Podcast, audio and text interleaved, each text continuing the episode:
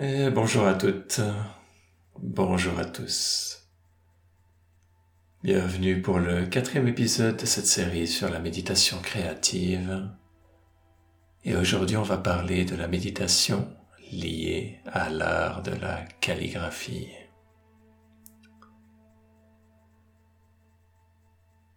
Calligraphie nous vient du grec et peut être traduit comme la belle écriture ou la recherche de la beauté dans l'écriture.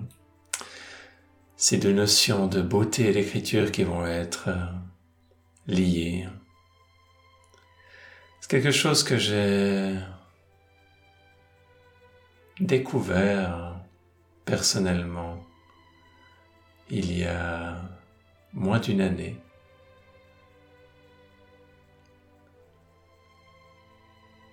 Que j'ai découvert que je pouvais prendre du plaisir simplement à écrire lentement.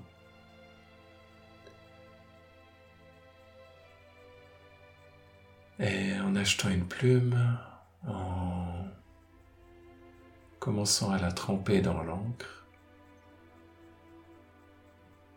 à trouver son rythme, cette joie de une certaine lenteur et en même temps de voir le jeu de couleurs qui peut se dessiner avec les lettres. Ce qui est intéressant pour moi, c'est que j'ai jamais eu cette... Euh, je suis jamais considéré comme étant quelqu'un avec une belle écriture. J'ai toujours euh, avant écrit rapidement, privilégiant l'efficacité, c'était pas toujours facile de, me relire. Et ça me fait bizarre aujourd'hui quand certaines personnes disent qu'elles apprécient mon, mon, écriture quand elles voient les, les tableaux.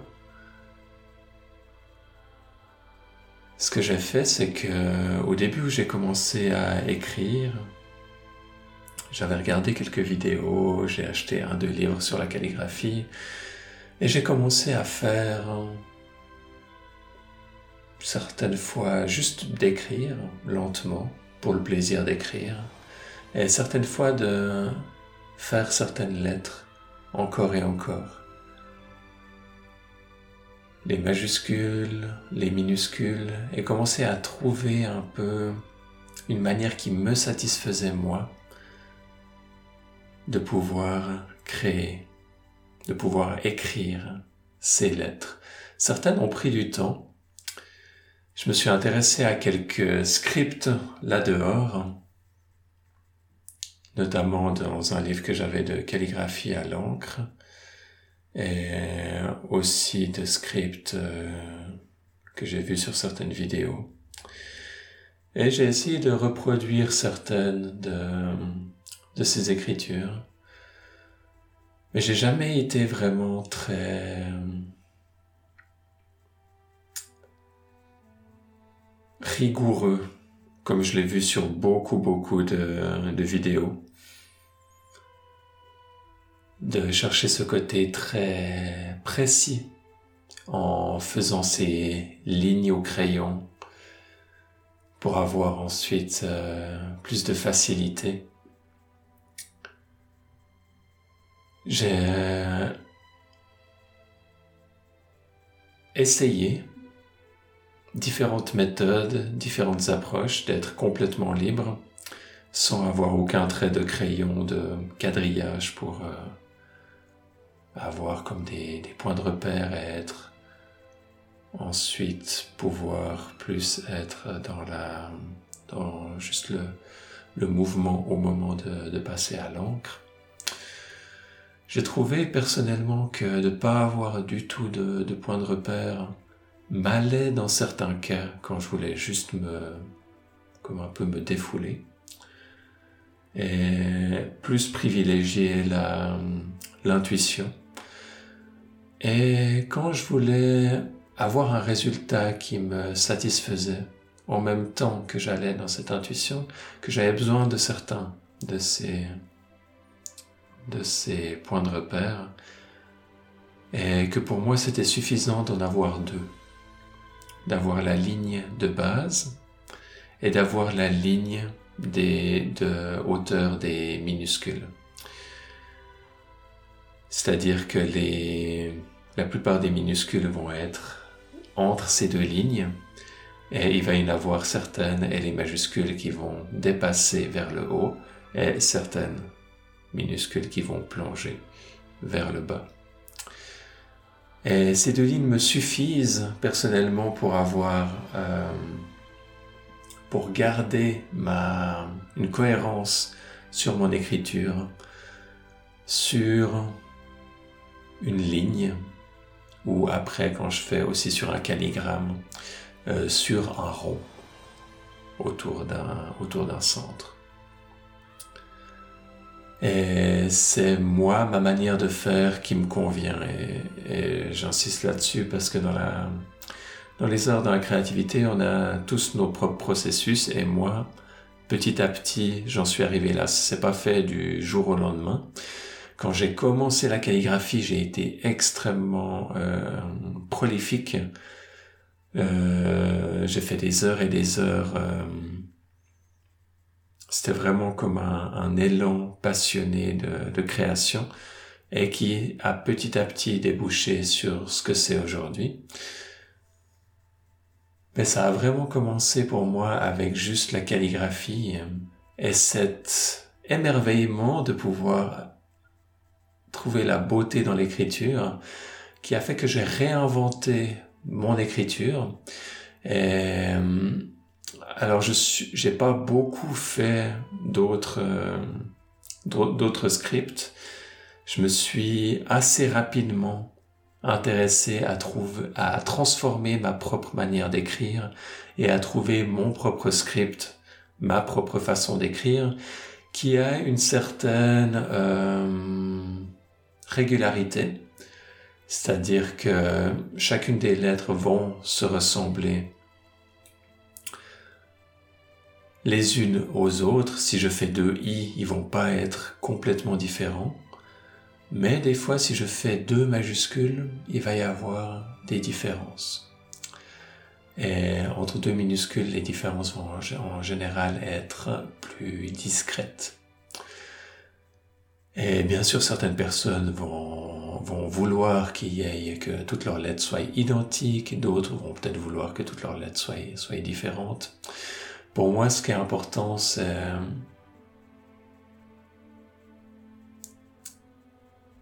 de me laisser une certaine liberté dans la structure. C'est comme ça que ça fonctionne pour moi. Et des fois, je peux m'aventurer dans certains fleuriges qui sont les lettres qui vont partir et quelque part sortir de la structure de la lettre et partir dans plus les aspects décoratifs de la calligraphie. Mais en général, euh, je m'aventure relativement peu, juste pour quelques majuscules, juste pour quelques lettres qui, qui descendent ou les, ou les jouer avec les T, jouer avec les, avec les G. Mais relativement discret sur l'ensemble. Pour moi, ça, c'est une calligraphie qui va rester très lisible comparé à d'autres styles où des fois j'ai, il me faut un moment pour, euh, pour pouvoir les lire et les déchiffrer. Pour moi, mon propre style de calligraphie, c'est quelque chose qu'on peut lire relativement facilement de loin. Après, je mets un petit bémol à ça, parce que quand on fait des calligrammes et qu'on écrit en tournant, euh, j'ai remarqué que certaines personnes avaient de la peine à lire un texte qui est écrit à l'envers. Euh, pour moi, c'est pas du tout une, une, une, difficulté, c'est quelque chose que je fais assez naturellement. J'ai remarqué que certaines personnes le font aussi assez naturellement, puis que d'autres personnes, elles commencent à tourner la tête quand le texte y tourne et ont de la peine ensuite à, à, à lire à l'envers. Et j'ai trouvé que c'était intéressant, c'était pas du tout euh, quelque chose qui était, qui était prévu quand, euh, quand je me suis lancé là-dedans. Et j'aime tellement ce style de mandala et d'avoir cet aspect circulaire pour le texte que pour moi, c'est un, des éléments qui est, qui est très important. J'ai aussi, je commence en général aussi dans ces, dans ces textes, euh, pas depuis le haut du cercle, mais depuis euh, la gauche du cercle, depuis le point qui est à mi-hauteur et qui est sur la gauche. Et ça, ça me permet, je trouve, d'avoir une certaine lisibilité qui est plus comme on a l'habitude au début, qui nous permet de plus facilement trouver où est le point de départ, selon moi. Ça ne veut pas dire qu'on peut euh, peut pas faire autrement, mais j'ai trouvé que c'était plus plus fluide et plus plus lisible de cette manière, et c'était important pour moi. Et du coup, j'ai gardé ça comme structure dans mes dans mes calligrammes. À chaque fois qu'il y a une écriture sur un sur un des mandalas, euh, j'ai tendance à commencer à à gauche et à monter avant de de redescendre. Euh, sur le côté droit et revenir au point de départ. Une autre chose qui est intéressante, c'est d'essayer de trouver le bon espacement. Donc, il va y avoir déjà l'espacement entre les lettres, trouver une certaine régularité. Aussi trouver comment est-ce que les lettres des fois jouent ensemble. Il va y avoir des fois une recherche de, d'harmonie entre les différentes lettres.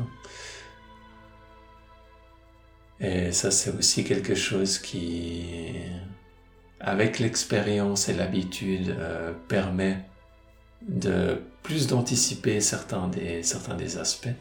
C'est comme si j'ai l'impression de faire des petites erreurs dans chacune de mes, de mes calligraphies et que au lieu d'être là, oh, il faut que je la corrige, j'ai ce genre de choses, à part si je fais une, tâche épique. Euh, qui, a vraiment besoin d'une correction. En général, il y a très très peu de, de corrections et c'est plus une note mentale qui est, ok, pour les prochaines, ça c'est quelque chose que je peux, euh, que je peux tenir compte et qui vaut la peine selon moi de, de tenir compte et d'avancer comme ça euh, petit à petit. J'aime aussi beaucoup écrire euh, le sanskrit, des mantras à partir de choses profondes avec, euh, avec la calligraphie. Euh, ou alors quand j'écris en français, de vraiment prendre le temps de méditer sur la phrase et ensuite de l'écrire. Ce que j'ai remarqué ensuite quand je l'écris sous la forme de calligramme, c'est que je peux me tromper de un, deux mots par rapport à une, une phrase qui peut être assez longue, par rapport à la longueur qu'il faut pour que ce soit idéal pour refermer le, le cercle. Pour moi, ce qui est important, c'est qu'il y ait... Le pire, ça serait que je commence à écrire un mot et puis que j'arrive pas à le finir. Là, je pense que je pense que ça serait vraiment euh, le, pire résultat qui peut qui puisse arriver.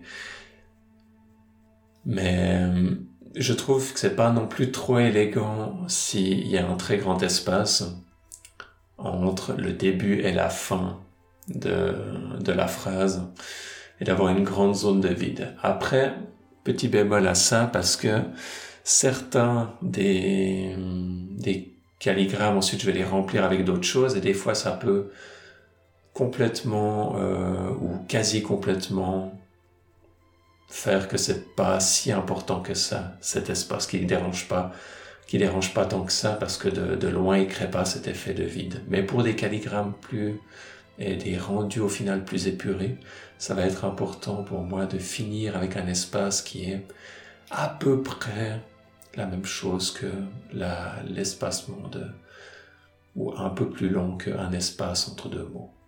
Ça peut, ça peut aller jusqu'au double à peu près, mais plus ça commencerait à faire un peu bizarre. Du coup, ça c'est quelques, quelques réflexions qui me sont, qui me sont venues euh, à la longue autour des, autour des espacements. J'aime des fois aussi beaucoup jouer avec le, euh, avec le sanskrit et le fait que je suis conscient que la plupart des gens qui vont, qui vont euh, regarder ces tableaux vont pas forcément pouvoir lire le sanskrit et ni comprendre euh, certaines des, des significations qui sont qui y sont liées. Et j'aime bien cet aspect-là parce que ça amène un côté à la fois mystérieux, un côté mystique, un côté que la totalité du tableau nous est pas forcément accessible directement. et de manière cognitive.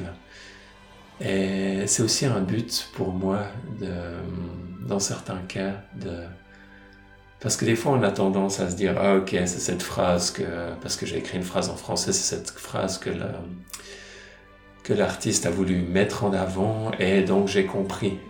C'est cette, euh, cette habitude qu'on a dans la vie. Il y a une seule interprétation aux choses, il y a une seule manière de voir les choses. Et pour moi, définitivement avec l'art et même avec ces, avec ces phrases, surtout avec le sanskrit, j'aime mettre en avant le fait qu'il y ait une riche variété d'interprétations. Que la phrase qui est écrite est qu'une de ces interprétations et qui est une interprétation que j'aime laisser elle-même très libre. Euh, dans le sens que cette phrase peut être ensuite interprétée, peut être commentée de, de plein de manières. Et bien sûr, euh, j'aime laisser chacun à ses propres à ses propres commentaires, à ses propres découvertes.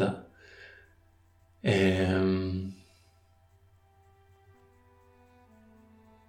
un de ces aspects par rapport à, par rapport à ça avec lequel je vais pouvoir jouer dans le sanskrit et les mantras, c'est le fait d'utiliser la répétition. Ça va pas être grave de répéter euh, de répéter un mantra par exemple tout le long d'un cercle, s'il il va apparaître plusieurs fois, ou des fois je le fais aussi dans des, dans des, dans des carrés. Euh, ça va absolument pas être grave parce que à ce moment-là, l'écriture devient presque décorative.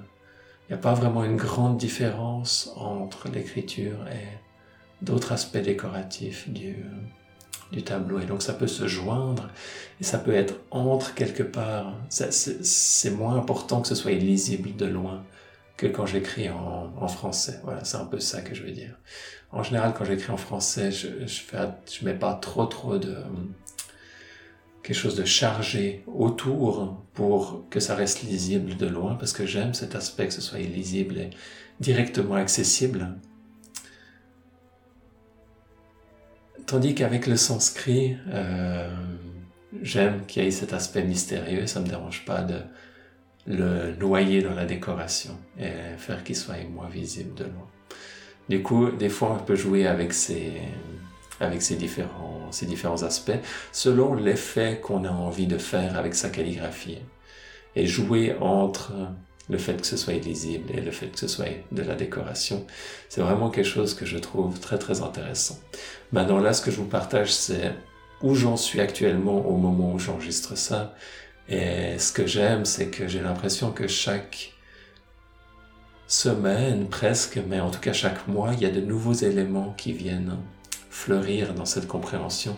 C'est comme si chaque création va petit à petit transformer cette vision la raffiner souvent et faire qu'elle soit plus proche de ce que j'ai envie de transmettre, plus qu'elle s'adapte à moi et à, mes besoins aussi à un certain niveau, mais aussi qu'elle permet en général, j'ai l'impression de transmettre une, une énergie de plus en plus forte, de plus en plus profonde. Et ça c'est vraiment réjouissant, ça donne une direction sur le long terme, qui n'est pas forcément extrêmement clair de la manière dont ça va sortir, mais et qui n'a pas besoin de l'être, définitivement pas.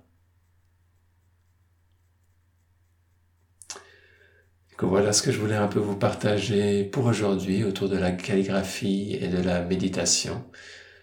Donc méditation, on a définitivement une euh, pratique de méditation en soi, dans cette approche lente avec la plume et aussi dans la dans la contemplation de qu'est-ce qu'on veut écrire qui vont être euh, des aspects qui sont très reposants qui peuvent devenir une, euh, une bonne habitude, une bonne, un bon passe-temps qui calme le système nerveux et qui a relativement peu de conséquences négatives par rapport à d'autres habitudes ou addictions qui, qui peuvent être là-dehors. Et du coup, quelque chose que j'ai du plaisir à cultiver. Là-dessus, je vous dis merci et à bientôt pour un autre épisode.